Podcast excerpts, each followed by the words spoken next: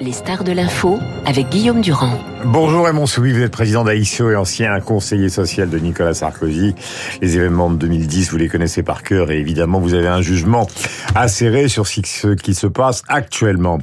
Euh, Mettons-nous à la place euh, tous les deux ce matin du gouvernement, bien que nous ne soyons évidemment pas le gouvernement.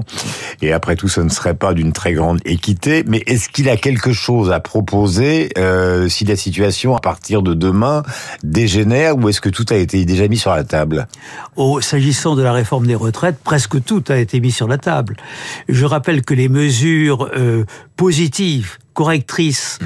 pour les carrières longues, les métiers pénibles, les femmes, ont déjà été annoncées et leur coût représente à peu près 40% du rapport de la réforme. Mmh. Donc, je ne pense pas que le Il ait plus de grain à moudre oui, qui, qui, est tellement de grain à moudre, euh, à moins de détruire totalement les effets de la réforme. En plus, euh, je rappelle que les retraites, c'est un sujet douloureux pour Emmanuel Macron, parce qu'il avait lancé une première réforme des retraites dite systémique. Mm-hmm. On fusionnait tout dans un grand ensemble unique mm-hmm. et égal, qui n'a pas fonctionné, qui n'a pas fonctionné tout simplement parce qu'elle était tellement compliquée. Que personne n'a rien compris. Que personne n'a rien compris, que quand les gens ont commencé à comprendre, ils se sont dit, mais pour moi, c'est pas avantageux. Donc elle a été abandonnée. Mhm. Là, il avait pendant la dernière campagne présidentielle, il s'était rabattu, si j'ose ainsi m'exprimer, sur une réforme classique, paramétrique.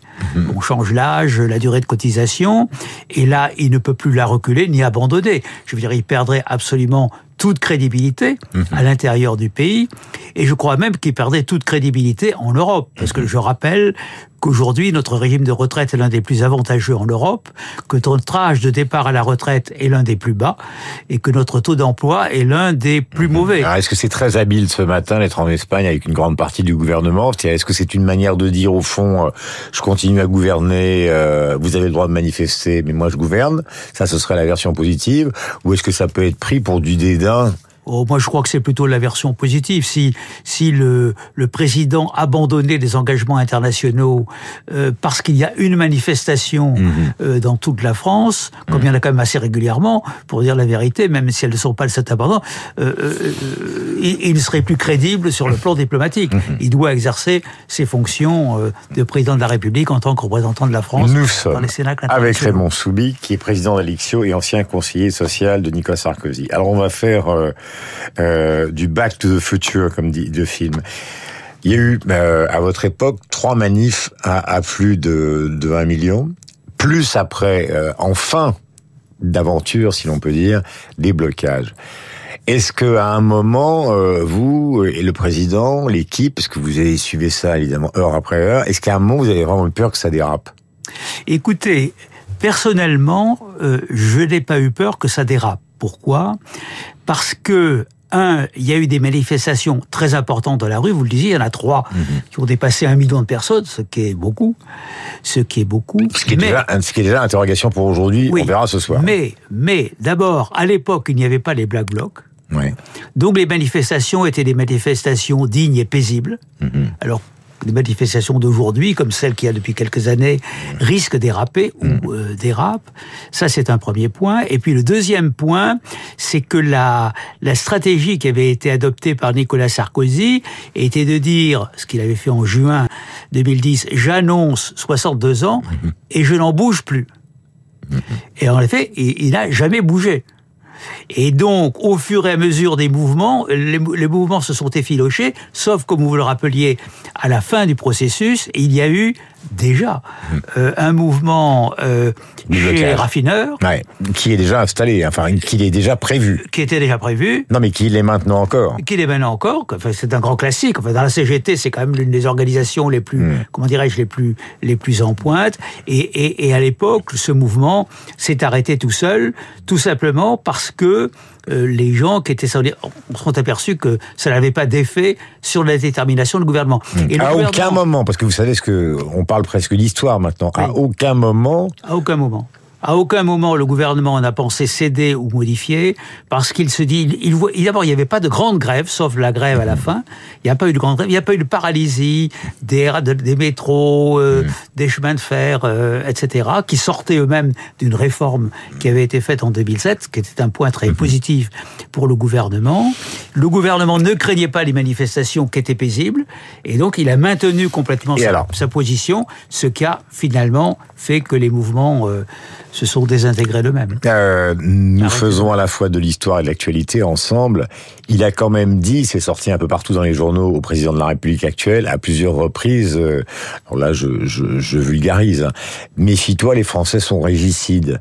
C'est-à-dire qu'on sent quand même qu'il a transmis à Emmanuel Macron qu'on était en France assis sur un volcan qui n'était pas simplement un volcan euh, syndical, mais qui était aussi un volcan politique. Vous avez probablement vu ou peut-être vu l'émission de Jean-Luc Mélenchon en Guyane, où il s'appuie pour parler de ce qui se passe aujourd'hui sur le droit à l'insurrection, mmh. euh, qui constituait, euh, enfin qui est prévu par la Constitution de 1793. Donc ce, on est au-dessus d'un volcan. Vous, vous, vous, vous pensez qu'il l'a comment Il l'a perçu comment Nicolas Sarkozy et pourquoi il a transmis ça à Emmanuel Macron Parce que je pense que la situation aujourd'hui en France, c'est pour ça que vous parliez un peu de régicide, est une situation complexe, étendue, mais pas seulement, ni principalement à cause de la réforme des retraites. Je crois que tous les phénomènes d'inflation touchent beaucoup plus les Français mmh. que, que le sujet des retraites. C'est ce que disait Cécile Cornudet dans les échos il y a deux jours. Voilà. Oui, et, je crois que les Français sont tendus à cause de ça plus un certain nombre d'autres irritants euh, qui existent, d'incertitudes, de guerre en Ukraine, etc. Et c'est vrai que nous sommes dans une situation à la fois d'attentisme et d'inquiétude un peu générale. Mmh. Donc, qui peut créer, qui peut susciter des mouvements dont on ne sait pas vers quoi ils peuvent aller. Mmh. Et dans cette affaire, la réforme des retraites peut être, comme on le dit, un détonateur. Mais je ne crois pas que ce soit un élément centrale. D'ailleurs, quand vous regardez bien les sondages mmh.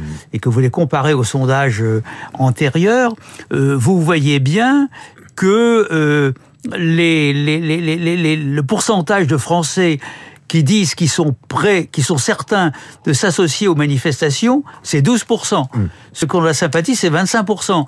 Ce sont des chiffres élevés. Mais c'est quand même pas la majorité. Alors, il y a en effet... Enfin, la majorité est contre, mais en même temps, une autre majorité considère que de toute façon, ce sera appliqué. Oui, exactement. C'est-à-dire qu'ils sont dans une espèce de schizophrénie. Voilà, Il y a beaucoup de gens qui sont contre, mais si le sentiment l'emporte que la réforme va de toute manière être appliquée, mécaniquement, en quelque sorte, les mouvements vont, vont décroître. Alors c'est vrai qu'on est dans une situation générale qui est inquiétante parce que, comme je l'ai dit, mais qui est caractérisée aussi par deux inquiétudes. L'une qui porte sur les partis politiques, qui n'ont plus la considération qu'ils avaient autrefois. il n'y a plus de, légitimité des partis politiques. Regardons bah, notamment, notamment à gauche. Hein, disant notamment à gauche, bon, et même à droite, bon, euh, bien. Et d'autre part, les syndicats sont, hélas, hélas, mmh. sur la même pente. Mmh. C'est-à-dire, il y a un phénomène de désyndicalisation en France. Et rivalité à l'intérieur de chaque syndicat. Les rivalités syndicats, ils sont plus faibles, ils sont moins considérés les Français. Euh, vous avez moins de gens qui y adhèrent, moins de gens qui votent aux élections professionnelles. Et dans beaucoup d'entreprises, les responsables syndicaux qui vont partir justement à la retraite vous disent on a un mal de chien à trouver des gens chez les jeunes qui acceptent mmh. de nous remplacer. Donc ils sont maximalistes parce qu'ils ont peur que la base les dépasse et qui sont dans une situation d'extrême fragilité. Renseignements territoriaux, euh, enquête euh, de Radio Classique ce matin avec Chloé et Joël. Il semblerait, alors c'est encore une fois, hein, c'est toujours conditionnel, qu'une minorité violente ait bien l'intention de s'exprimer à Paris, n'entraîne combien sont-ils, ou sont-ils Pour l'instant, on ne sait pas. du Dussopt, l'actuel ministre, dit nous n'avons pas de projet pour compléter ce qui avait été voulu par votre gouvernement gouvernement, le service public. Euh, bon, c'est tout le monde le dit, c'est pas une insulte qui vous est faite que ce projet est insuffisant parce qu'en cas de blocage total, ben, on n'a pas les effectifs pour remplacer tout le monde. Est-ce qu'il lui fallu justement que dans le cadre de ce qui se passe aujourd'hui, ils aient avancé un projet de ce type-là de manière à, à pallier un blocage? Oui, mais avancer un projet de ce type-là, euh, ça prend du temps. D'abord, il faut le discuter mmh. avec les organisations syndicales. Ça prend du temps. Ce mmh. n'est pas facile. Il faut le voter en plus. Mmh il faut le voter. Donc je suis pas certain qu'il ait été possible de se préparer dans les temps, euh, dans les temps qui sont, euh, dans les temps qui sont utiles. Euh, question qui est aussi importante euh, sur euh, tous ces sujets-là. Je regardais une émission hier soir sur France Télévisions, c'est ce soir. c'est le basculement vraiment politique de cette réforme, c'est-à-dire que je voyais les, sociologues, les économistes, les spécialités en sociales discuter retraite, justement, petite retraite, carrière longue, situation des femmes, et puis à la fin, ça s'est terminé dans une bataille entre les pauvres et les riches. C'est-à-dire qu'on est revenu à, à, une espèce d'ancienne qui est toujours la même. Euh, on, revient à un grand classique. En opposant la bourse à ceux qui... Absolument. Monsieur Martinez a dit hier euh, ou avant-hier qu'il fallait faire payer les milliardaires. et Madame Tondelier dit je ne veux plus d'une France avec des milliardaires. Voilà. Alors euh, j'entends bien, mais y a-t-il assez de milliardaires pour pour même s'ils sont mm. euh, euh, prélevés financer ces réformes mm. Enfin, c'est une absurdité de dire les milliardaires vont financer les réformes qu'il y a en France et les mm. Français, les autres Français. Mais pourquoi justement, même dans la bouche d'un certain nombre d'économistes, cette affaire revient sur le tapis alors qu'on sait bien que les fortunes, ben, elles sont partagées par les actionnaires, les fonds de pension, etc., et qu'elles ne sont pas instituées parce que c'est un rite en France de dire on va couper les têtes, on va faire payer les riches et encore plus les très riches, mais euh, ça éloigne quand même du cœur du sujet. S'il y a une réforme des retraites, c'est parce qu'il y a des déséquilibres financiers. Mm-hmm. C'est pas la première réforme des retraites, c'est la quatrième. Mm-hmm.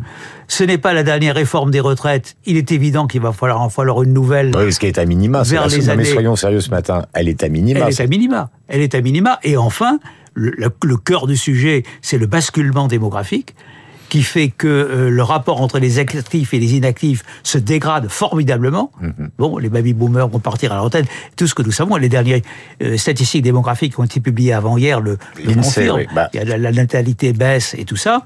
Et c'est ça le cœur du sujet. Alors on a beau tourner, faire payer, c'est le cœur du sujet. Mhm. Tant qu'on n'aura pas réglé ce sujet ou répondu précisément à ce sujet, mhm. on tournera autour, mais on ne, on ne réglera rien. Dernière question à Soubi, en rappelant que vous êtes président d'Alixio, ancien conseiller social de Nicolas Sarkozy. On a l'impression qu'en France, il y a un problème avec euh, ce qui pourtant est enseigné dans les facultés, c'est l'économie, tout simplement. C'est-à-dire qu'il y a une grande culture historique, mhm. euh, une énorme culture littéraire, mais euh, l'économie, ça apparaît toujours comme quelque chose, euh, j'allais presque dire, euh, de farfelu, de bizarre, et on n'en tient pas compte. Alors que c'est quand même la base de la... Enfin, moi qui adore la littérature, je vous dis ça presque à regret, mais c'est quand même la base du fonctionnement du monde d'aujourd'hui. Bien entendu. Et, et, et, et, suivre quand même quelques préceptes économiques élémentaires, c'est la base du réalisme. Alors, on, a beau vouloir s'en évader, on y revient toujours. Mais pourquoi, pourquoi ce, pourquoi... Et pourquoi nous sommes comme ça? Parce que nous avons toujours été comme ça. Une, nous avons, nous avons une forme de romantisme révolutionnaire. Mhm. qui préfère les idées aux faits, mhm. si vous me permettez. C'est le tableau de la croix, la liberté les, Voilà, exactement. Et, et, et, les sentiments au raisonnement. Voilà, nous sommes comme ça. C'est une partie de notre charme. C'est aussi un vrai défaut. Et quelle est le, la responsabilité d'Emmanuel Macron? C'est ma dernière question dans tout ça, d'après vous. Ben, ça répond, je ne crois pas qu'il ait de grandes responsabilités. Il, est tenu de faire cette réforme parce qu'elle est nécessaire et qu'en plus. Il aurait pu la faire au premier quinquennat. Hein. Oui, il aurait pu la faire au premier et il aurait eu une autre solution, même maintenant, qui, est, qui aurait été de la faire passer tout de suite avec le premier 49-3. Bon, et ça a été écarté, vous vous en souvenez, parce que François Bayrou a dit non, non, non, il faut se concerter. On est deux mois et demi après, résultat, rien. Mhm. Sinon, les mouvements que nous avons. Donc, il aurait peut-être eu intérêt d'aller plus vite, de prendre acte que les Français n'étaient pas d'accord et le mettre derrière lui. Raymond Soubi était donc euh, la star de l'info ce matin. Euh, il connaît parfaitement euh, ces mécanismes puisqu'il a été conseiller justement sur ces questions lors d'un quinquennat précédent avec Nicolas Sarkozy et qu'il est président aujourd'hui d'Alixio. Merci d'être venu ce matin. Merci et d'essayer d'éclairer cette situation. Dans la presse, c'est très simple. On parle de tests, d'épreuves de vérité, d'épreuves de force ou de psychanalyse collective du pays, mais personne ne sait s'il y aura 500, 800 ou plus d'un million de personnes dans la rue aujourd'hui. Donc, ne jouons pas les Nostradamus. Bonne journée à vous, 8h32.